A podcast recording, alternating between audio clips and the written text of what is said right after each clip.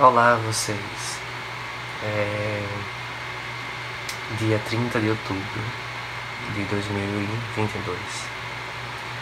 Chegamos ao dia da eleição do segundo turno aqui no Brasil para presidente, no caso aqui da Paraíba, para governador. Fui votar há menos de, uma hora, duas horas, uma hora cheguei, né? Enfim, pelo cabelo molhado, vocês viram que aqui tá fazendo sol, por isso resolvi é, me refrescar. Resolvi também refrescar um pensamento de tristeza, né? Hoje o ator Paulo Gustavo estaria fazendo aniversário se estivesse vivo. E Hoje também é, lembrei muito de um amigo que eu perdi para Covid na época da pandemia. E foi uma sensação horrível. É, várias pessoas também que eu conhecia morreram, amigos, é, alguns familiares distantes também. E depois eu fiquei sabendo, né, enfim, também faleceram. É, e para mim fica é, um momento tenso, né? Fica também um momento de reflexão e, se possível, dependendo do resultado do, do pleito de hoje, a gente vai ter uma sociedade mais democrática ou uma sociedade mais violenta.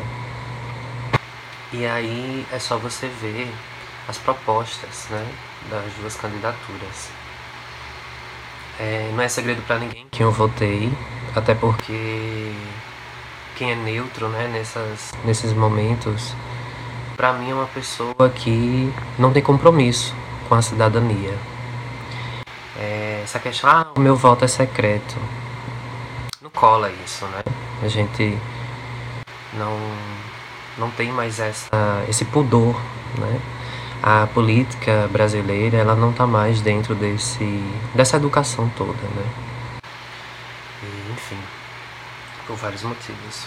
Mas aí fica para mim a percepção de que várias pessoas poderiam ter sido é, salvas, né? poderiam ter sido contempladas com a vacina da Covid, contra a Covid enfim. O que eu vi nesses últimos dias, né, desde o primeiro turno para cá, são pessoas tentando defender o indefensável, né? Por exemplo, tentando defender um deputado, né, que tenta matar dois policiais federais né, na porta de sua casa. E aí vamos, né, colocar os marcadores, o deputado branco e tal, enfim, e foi preso, mas ele não foi, é, como é que eu posso dizer, conduzido de forma é, equivalente à, à, ação que ele teve, né? A reação não foi equivalente à ação que ele teve.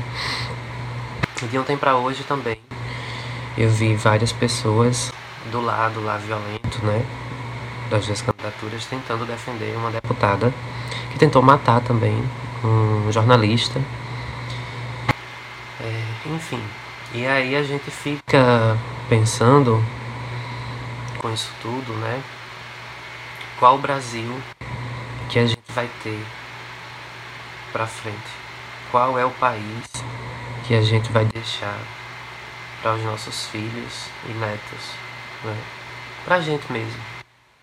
Eu, ano que vem, faço 30 anos e eu cresci né, num, num país que era alegre.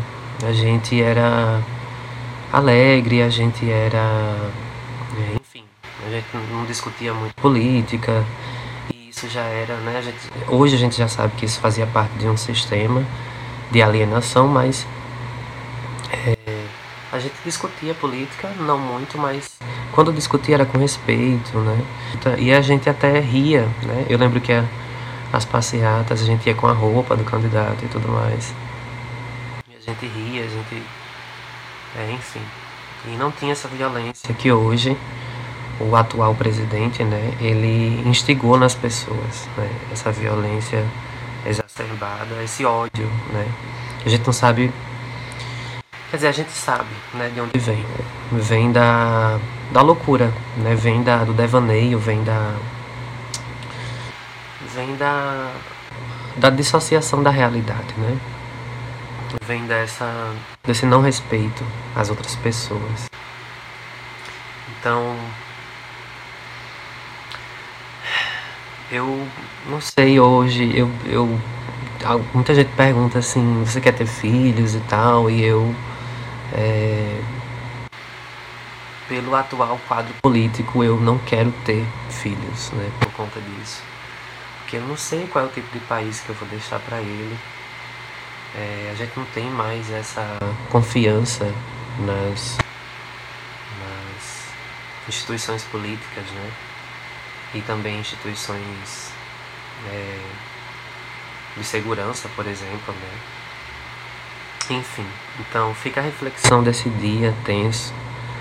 Fica aqui a reflexão dessas pessoas que morreram, dessas pessoas que se foram, né?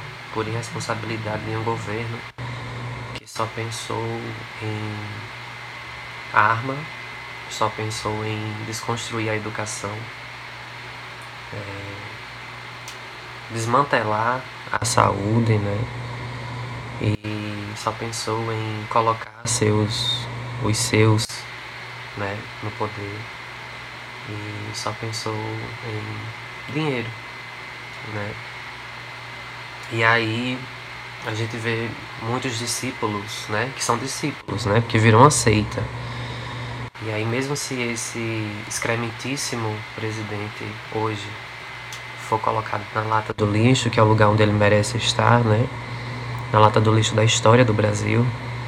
Mesmo assim, é, vão continuar as pessoas que são discípulas dessa seita, né? Que virou boa parte do Brasil. Graças a Deus, e quando eu falo Deus, eu falo Deus verdadeiro, não esse Deus que eles pregam, né?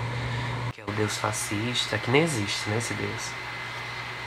É o Deus da violência, de desrespeito.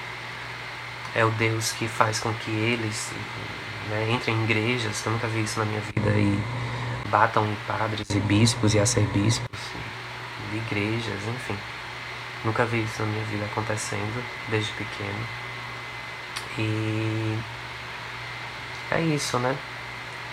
A gente vai ter um grande trabalho. Eu falo como professor. E assim, só espero que um dia quando a gente estiver lendo os livros de história daqui a 50 anos, 100 anos, a gente olhe para essa época e entenda o quanto é, o fascismo é, e o ódio eles podem é, destruir o convívio social, né?